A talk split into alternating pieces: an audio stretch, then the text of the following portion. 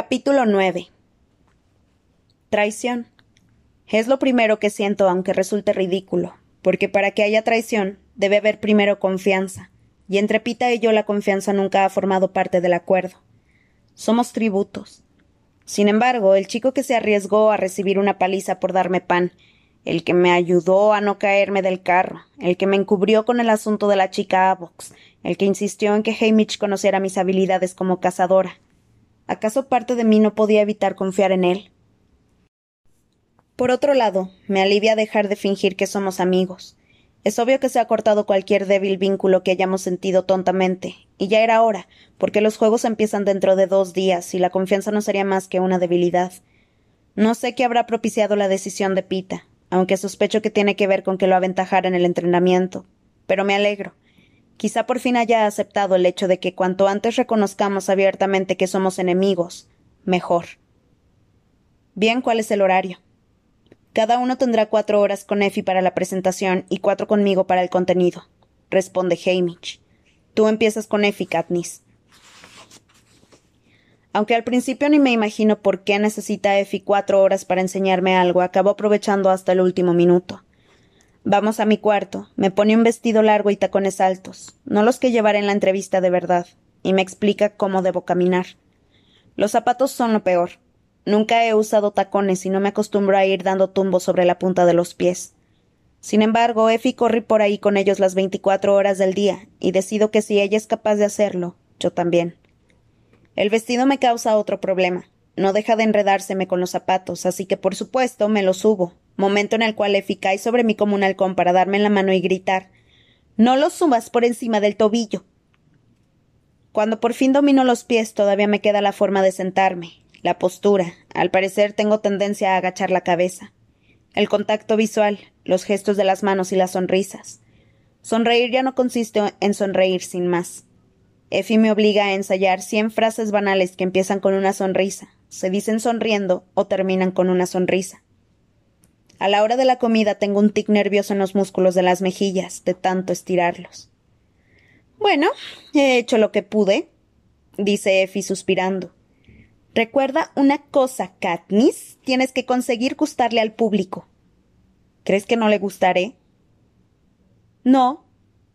No pienso eso, al menos si los miras a la cara todo el tiempo. ¿Por qué no te lo guardas para el estadio? Es mejor que imagines que estás entre amigos. Están apostando cuánto tiempo duraré viva. Estallo. No son mis amigos. Pues fíngelo, exclama Effie. Después recupera la compostura y, esboza una sonrisa de oreja a oreja. ¿Ves? Así. ¿Ah, Te sonrío, aunque me estés exasperando. Sí, muy convincente, claro. Voy a comer. Me quito los tacones de un par de patadas y salgo hecha una furia hacia el comedor, subiéndome el vestido hasta los muslos. Pita y Hamish parecen estar de buen humor, así que imagino que la sesión de contenido será mejor que los sufrimientos de la mañana. No podría estar más equivocada. Después de la comida, Hamish me lleva al salón, me pide que me siente en el sofá y me mira con el ceño fruncido durante un rato. ¿Qué? pregunto finalmente. Intento averiguar qué hacer contigo, ¿Cómo te vamos a presentar? vas a ser encantadora, altiva, feroz. Por ahora brillas como una estrella. Te presentaste voluntaria para salvar a tu hermana. Sina te hizo inolvidable y obtuviste la máxima puntuación.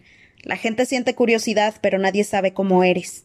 La impresión que causes mañana decidirá lo que puedo conseguirte con los patrocinadores. Como llevo toda la vida viendo entrevistas con los tributos, sé que hay algo de verdad en lo que dice. Si le gustas a la audiencia, ya sea porque le resultas cómico, brutal o excéntrico, te gana su favor. ¿Cuál es el enfoque de Pita? ¿O no puedo preguntarlo?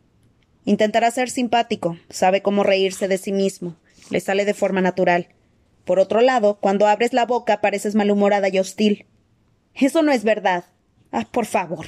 No sé de dónde sacaste a esa chica alegre que saludaba a la gente desde el carro de fuego, pero no la he visto desde entonces. Ah, con la de razones que tengo para estar alegre. No tienes que agradarme a mí. Yo no te voy a patrocinar. Fije que soy tu público. Encandílame. Bien. Gruño. Hamish adopta el papel del entrevistador y yo intento responder a sus preguntas de forma adorable, pero no puedo. Estoy demasiado enojada con él por lo que ha dicho e incluso por tener que responder a las preguntas. Solo puedo pensar en lo injusto que es todo, en lo injustos que son los juegos del hambre. ¿Por qué voy dando saltitos de un lado a otro como un perro amestrado que intenta agradar a la gente a la que odia? Cuanto más dura la entrevista, más sale a relucir mi furia hasta que empiezo a escupirle las respuestas. Literalmente. De acuerdo, ya basta. Me dice. Tenemos que encontrar otro enfoque. No solo eres hostil, sino que también sé nada sobre ti. Te he hecho cincuenta preguntas y sigo sin hacerme una idea de cómo son tu vida, tu familia y las cosas que te importan. Quieren conocerte a ti, Katniss. Es que no quiero que me conozcan. Ya me están quitando el futuro. No pueden llevarse también lo que me importaba en el pasado. Pues miente, invéntate algo. No se me da bien mentir. Pues aprende rápido. Tienes tanto encanto como una babosa muerta. Eso duele. Hasta Hamish tiene que haberse dado cuenta de que se ha pasado porque suaviza un poco el tono. Tengo una idea. Intenta actuar con humildad. Humildad. Que no puedes creer que una niña del Distrito 12 haya podido hacerlo tan bien, que todo esto es más de lo que nunca te hubieras imaginado. Habla de la ropa de Sina, de lo simpática que es la gente, de cómo te asombra esta ciudad. Si no quieres hablar de ti, al menos halágalos. Sigue diciéndolo una y otra vez. Habla con entusiasmo. Las horas siguientes son una tortura. Al instante queda claro que no puedo hablar con entusiasmo. Intentamos que me haga la insolente, pero tengo la arrogancia necesaria. Al parecer soy demasiado vulnerable para apostar por la ferocidad. No soy ingeniosa, ni divertida, ni sexy, ni, ni misteriosa. Cuando terminamos la sesión no soy nadie. Hamish ha empezado a beber más o menos por la parte ingeniosa y ahora tiene un tono desagradable. Hmm, me rindo, preciosa. Limítate a responder las preguntas e intenta que el público no vea lo mucho que lo desprecias. Ceno en mi cuarto. Pido una cantidad escandalosa de manjares y como hasta ponerme mal. Después deshago mi rabia contra Hamish, los juegos del hambre y todos los seres vivos del Capitolio lanzando platos contra las paredes de la habitación. Cuando entra en el cuarto la chica del pelo rojo para abrirme la cama, el estropicio hace que abra mucho los ojos. Déjalo como está, le chillo. Déjalo como está, no limpies nada. A ella también la odio. Odio sus ojos rencorosos que me llaman cobarde, monstruo, marioneta del Capitolio, tanto entonces como ahora. Seguro que para ella se está haciendo justicia. Al menos mi muerte ayudará a pagar por la vida del chico del bosque. Sin embargo, en vez de salir corriendo, la chica cierra la puerta y entra en el baño, de donde sale con un trapo húmedo. Después me limpia la cara y la sangre que me ha hecho, que me ha hecho en las manos un plato roto. ¿Por qué lo hace? ¿Y por qué la dejo? Tendría que haber intentado salvarte. Susurro. Ella sacude la cabeza. ¿Quiere decir que hicimos bien en no acercarnos? ¿Que me ha perdonado? No, estuvo mal. Insisto. Ella se da un golpecito en los labios con los dedos, y después me toca con ellos el pecho. Creo que significa que yo también habría acabado siendo un Avox como ella. Seguramente está en lo cierto. Avox o muerta. Me pasó la hora siguiente ayudándola a limpiar el cuarto. Una vez tirada toda la basura por la tolva y limpiada la comida del suelo, me abre la cama. Me meto dentro como si estuvieras, como si tuviera cinco años y dejo que me arrope. Después se va.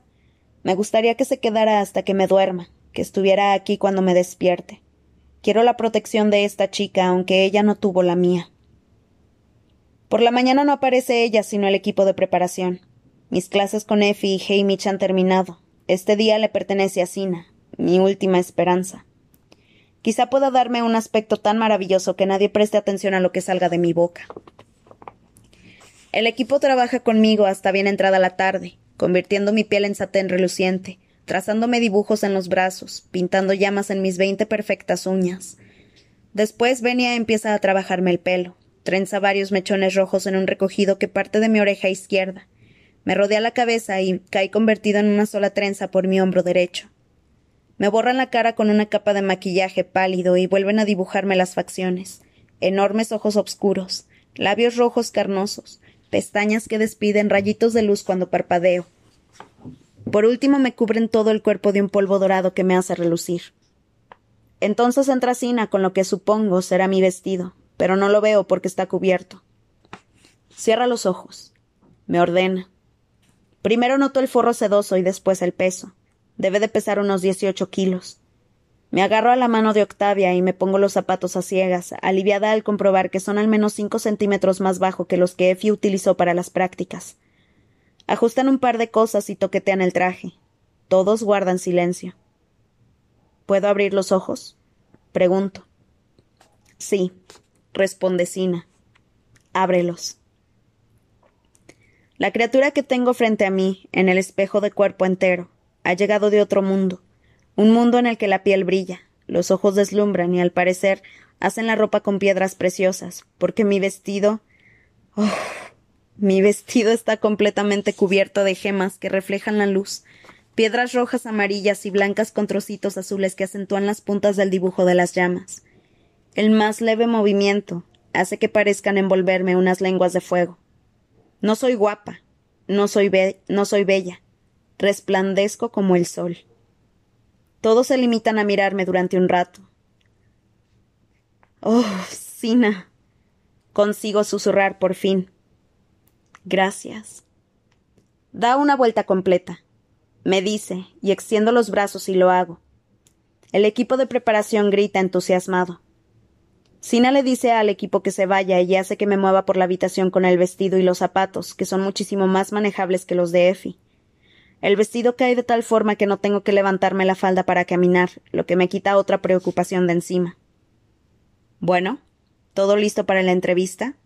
me pregunta Sina. A juzgar por su expresión sé que he estado hablando con Hamish, que sabe lo desastrosa que soy. Soy penosa. Hamish dijo que parecía una babosa muerta. Lo intentamos todo, pero no era capaz de hacerlo. No puedo ser una de esas personas que él quiere. ¿Y por qué no eres tú misma? Me pregunta él después de pensarlo un momento. ¿Yo misma? Tampoco funciona. Hamish dice que soy malhumorada y hostil. Bueno, eso es verdad. Cuando estás con Hamish, responde Sina sonriendo. A mí no me lo pareces, y el equipo de preparación te adora. Incluso te ganaste a los vigilantes. En cuanto a los ciudadanos del Capitolio, bueno, no dejan de hablar de ti. Nadie puede evitar admirar tu espíritu mi espíritu. Eso es nuevo. No sé bien qué significa, aunque sugiere que soy una luchadora, que soy valiente o algo así. Tampoco es que no sepa ser agradable. Bueno, quizá no vaya por ahí repartiendo amor entre la gente, quizá sea difícil hacerme sonreír, pero hay personas que me importan. ¿Y si cuando estés respondiendo a las preguntas te imaginas que estás hablando con un amigo de casa? Me dice, tomándome las manos que están heladas. Las suyas no. ¿Quién es tu mejor amigo? Gale, respondo al instante. Aunque no tiene sentido, Sina, porque nunca le contaría esas cosas personales a Gale. Ya la sabe. ¿Y yo? ¿Podrías considerarme un amigo? Creo que sí, pero. De toda la gente que he conocido desde que me fui de casa, Sina es por mucho mi favorito. Me gustó desde el principio y no me ha decepcionado todavía. Estaré sentado en la plataforma principal con los demás estilistas. Podrás mirarme directamente. Cuando te pregunten algo, búscame y contesta con toda la sinceridad posible. Aunque lo que piensa decir sea horrible, pregunto, porque podría ser así de, de verdad. Sobre todo si crees que es horrible. ¿Lo intentarás? Asiento. Tenemos un plan, o al menos algo a lo que aferrarme. El momento de salir llega demasiado pronto. Las entrevistas se realizan en un escenario construido delante del centro de entrenamiento. A los pocos minutos de salir de mi cuarto estaré delante de la multitud, de las cámaras, de todo Panem. Cuando Sina va a girar el pomo de la puerta, le tomo la mano. Sina. Recuerda, me dice con amabilidad. Limítate a ser tú misma. Ya te quieren. Nos reunimos con el resto del equipo del Distrito 2 en el ascensor. Porsche y los suyos han trabajado mucho. Pita está impresionante con su traje negro con adornos de llamas.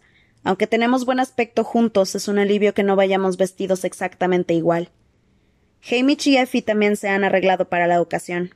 Evito a Hamish, pero acepto los cumplidos de Effie. A pesar de que esta mujer puede ser fastidiosa y no se entera de nada, al menos no es destructiva como Hamish. Se abren las puertas del ascensor y vemos que los demás tributos se ponen en fila para subir al escenario. Los veinticuatro nos sentamos formando un gran arco durante las entrevistas. Yo seré la última, o la penúltima, porque la chica siempre precede al chico de su distrito. Ojalá pudiera salir primero y quitármelo ya de encima. Ahora tendré que escuchar lo ingeniosos, divertidos, humildes, feroces o encantadores que son los demás antes de que me toque. Además, el público empezará a aburrirse, igual que los vigilantes, y no sería buena idea dispararles una flecha para llamar su atención. Justo antes de que salgamos a desfilar por el escenario, Hamish se nos acerca por detrás y gruñe. Recuerden, siguen siendo una pareja feliz, así que actúen como si lo fueran. Gracias. ¿Qué? Creía que habíamos dejado eso cuando Pita pidió entrenamientos separados, pero supongo que se trataba de una cosa privada, no pública. En cualquier caso, no tenemos mucho espacio para interactuar, ya que caminamos de uno en uno, de uno, en uno hasta nuestros asientos y ocupamos nuestros sitios. Con tan solo poner el pie en el escenario ya se me acelera la respiración. Noto los latidos de las venas en las sienes. Es un alivio llegar a la silla, porque entre los tacones y el temblor de piernas me da miedo tropezar. Aunque ya cae la noche, el círculo de la ciudad está más iluminado que un día de verano. Han construido unas gradas elevadas para los invitados prestigiosos, con los estilistas colocados en primera fila. Las cámaras se volverán hacia ellos cuando la multitud reaccione a su trabajo. También hay un gran balcón reservado para los vigilantes, y los equipos de televisión se han apoderado de casi todos los demás balcones. Sin embargo, el círculo de la ciudad y las avenidas que dan a él están completamente abarrotados de gente, todos de pie. En las casas y en los auditorios municipales de todo el país, todos los televisores están encendidos. Todos los ciudadanos de Panem nos ven. Esta noche no habrá apagones. César Flickerman, el hombre que se encarga de las entrevistas desde hace más de cuarenta años, entra en el escenario. Da un poco de miedo porque su apariencia no ha cambiado nada en todo ese tiempo. La misma cara bajo una capa de maquillaje blanco puro. El mismo peinado, aunque cada año lo tiñe de un color diferente el mismo traje de ceremonias, azul marino salpicado de miles de diminutas bombillas que centellean como, como estrellas. En el Capitolio tienen cirujanos que asan a la gente más joven y delgada, mientras que en el Distrito 12, parecer viejo es una especie de logro, ya que muchos mueren jóvenes. Si ves a un anciano te dan ganas de felicitarlo por su longevidad, de preguntarle el secreto de la supervivencia. Todos envidian a los gorditos porque su aspecto significa que no ha tenido problemas para comer como la mayoría de nosotros. Aquí es distinto. Las arrugas no son deseables y una barriga redonda no es símbolo de éxito. Este año César lleva el pelo de color celeste y los párpados y labios pintados del mismo tono. Está raro, aunque no da tanto miedo como el año pasado, que iba de escarlata y daba la impresión de que estaba sangrando. El presentador cuenta algunos chistes para animar a la audiencia, y después se pone manos a la obra. La chica del Distrito 1 sube al centro del escenario con un provocador vestido transparente dorado y se une a César para la entrevista. Está claro que su mentor no ha tenido ningún problema al elegir su enfoque. Con ese precioso cabello rubio, los ojos verde esmeralda, un cuerpo alto y esbelto. Es sexy, la mires, por donde la mires. Las entrevistas duran tres minutos, pasados los cuales suena un zumbido y sube el siguiente tributo. Hay que reconocer que César hace todo lo posible porque los tributos brillen. Es agradable, intenta tranquilizar a los nerviosos, se ríe con las bromas tontas y puede convertir una respuesta floja en algo memorable solo con su reacción. Permanezco sentada como una dama, siguiendo las instrucciones de Effie, mientras los distritos siguen pasando. Dos, tres, cuatro. Todos tienen un enfoque. El chico monstruoso del distrito dos es una máquina de matar implacable. La chica con cara astuta del distrito 5 es maliciosa y escurridiza, como una comadreja. Veo a Sina en cuanto se sienta, pero ni siquiera su presencia me relaja. Ocho, nueve, diez. El chico cojo del distrito 10 es muy callado. Me sudan una barbaridad las manos y el vestido de piedras preciosas no es absorbente, así que me resbalan si intento secármelas en él. Once. Rue, con un vestido de gasa y alas, revolotea hasta César, y la multitud guarda silencio al ver a la chica, que parece un soplo de aire mágico. El presentador la trata con dulzura y alaba el, siete que sacó en los entrenamientos, una puntuación muy alta para alguien tan pequeño. Cuando le pregunta cuál será su punto fuerte en el estadio. Ella no vacila. Cuesta atraparme, dice con voz trémula. Y si no me atrapan no podrán matarme. Así que no me descarte tan deprisa. Ni en un millón de años, responde César animándola. El chico del distrito 11, Tresh, tiene la misma piel morena de Rue, pero ahí se acaba el parecido. Es uno de los gigantes, casi dos metros de altura, y tiene la constitución de un buey, aunque sé que ha rechazado las invitaciones de los tributos profesionales para unirse a ellos. Ha preferido quedarse solo, sin hablar con nadie, y mostrando poco interés por el entrenamiento. Aun así, ha conseguido un diez, y no cuesta imaginar que ha impresionado a los vigilantes. Hace caso omiso de los intentos de César por, por bromear con él, y responde con sí o no, o simplemente no dice nada. Si yo tuviera su tamaño, podría causar buena impresión siendo malhumorada y hostil. Y no pasaría nada.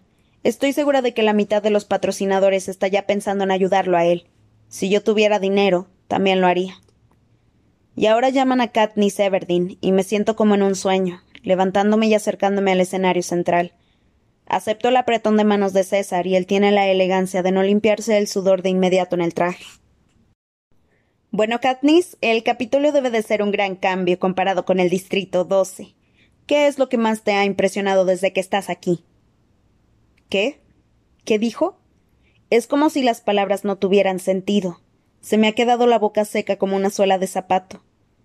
Busco con desesperación a Sina entre la multitud y lo miro a los ojos. Me imagino que las palabras han salido de sus labios. ¿Qué es lo que más te ha impresionado desde que estás aquí? Me devano los sesos intentando pensar en algo que me haya hecho feliz desde mi llegada. Sé sincera. Pienso. Sé honesta. El estofado de cordero, consigo decir. César se ríe y me doy cuenta, vagamente, de que parte del público hace lo mismo. ¿El de ciruelas pasas? pregunta César, y yo asiento. Oh, yo lo como todo el tiempo, sin parar. Se vuelve hacia la audiencia horrorizado con la mano en el estómago. No se me notará, ¿verdad? Todos gritan para animarlo y aplauden. A esto me refería. Él siempre intenta ayudarte. Bueno, Katniss, sigue en tono confidencial. Cuando apareciste en la ceremonia inaugural se me paró el corazón, literalmente. ¿Qué te pareció aquel traje?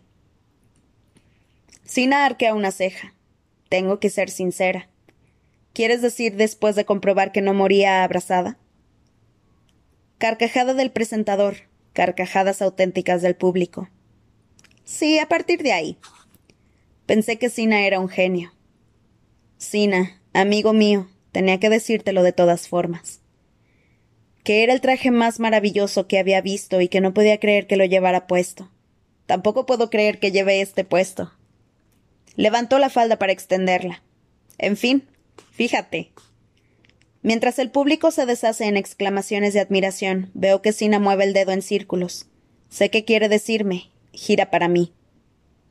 Me levanto, doy un giro completo y la reacción es inmediata. Oh, hazlo otra vez, me pide César. Así que levanto los brazos y doy vueltas y más vueltas, dejando que la falda flote, dejando que el vestido me envuelva en llamas. El público me vitorea, cuando me detengo tengo que agarrarme del brazo del presentador. Oh, por favor, no pares, me dice. Tengo que hacerlo, me mareé. También estoy soltando risitas tontas, que es algo que me parece no he hecho en la vida. Los nervios y los giros han podido conmigo. No te preocupes, te tengo, me dice César, rodeándome con un brazo. No podemos dejar que, dejar que sigas los pasos de tu mentor. Todos empiezan a abuchear y las cámaras enfocan a Hamish, que ahora es famoso por su caída en la cosecha. Él agita una mano para callarlos, de buen humor, y me señala. No pasa nada, dice el presentador para tranquilizar a la multitud. Conmigo está salvo. Bueno, hablemos de la puntuación. C. Danos una pista de lo que pasó allí dentro.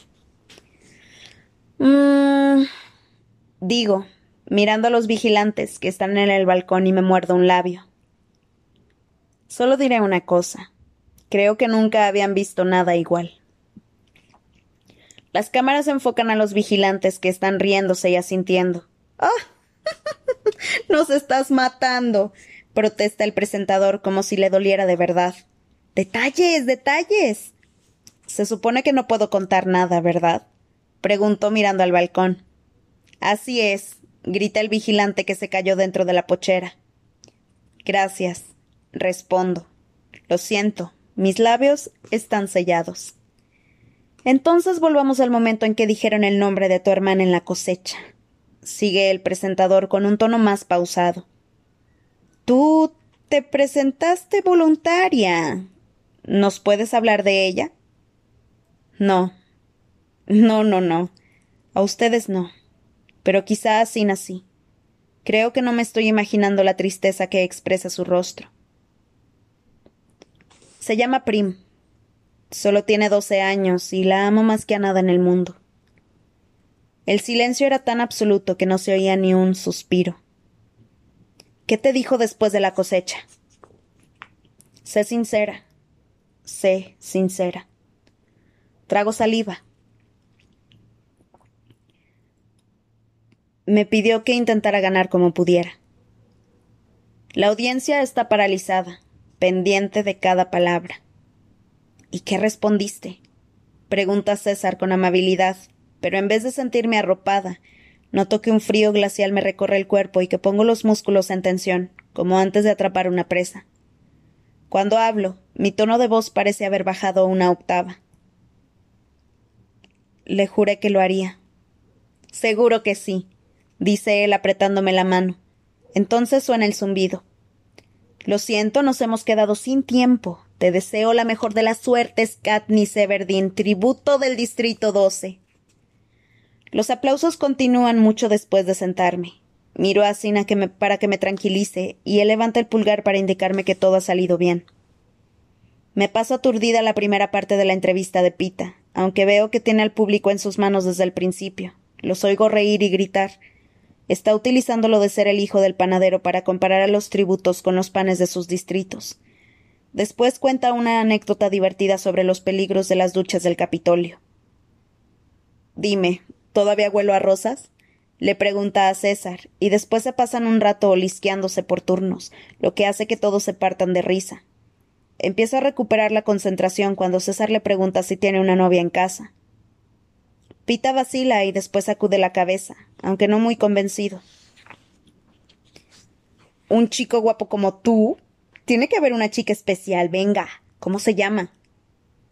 Bueno, hay una chica, responde él suspirando. Llevo enamorado de ella desde que tengo uso de razón, pero estoy bastante seguro de que ella no sabía nada de mí hasta la cosecha. La multitud expresa su simpatía, comprenden lo que es un amor no correspondido. ¿Tiene a otro? No lo sé, aunque le gusta a muchos chicos. Entonces te diré lo que tienes que hacer. Gana. Gana y vuelve a casa. Así no podrá rechazarte, ¿no crees? Lo anima César. Creo que no funcionaría. Ganar no ayudará en mi caso. ¿Por qué no? pregunta César perplejo. Porque empieza a balbucear Pita ruborizándose. Porque ella está aquí conmigo.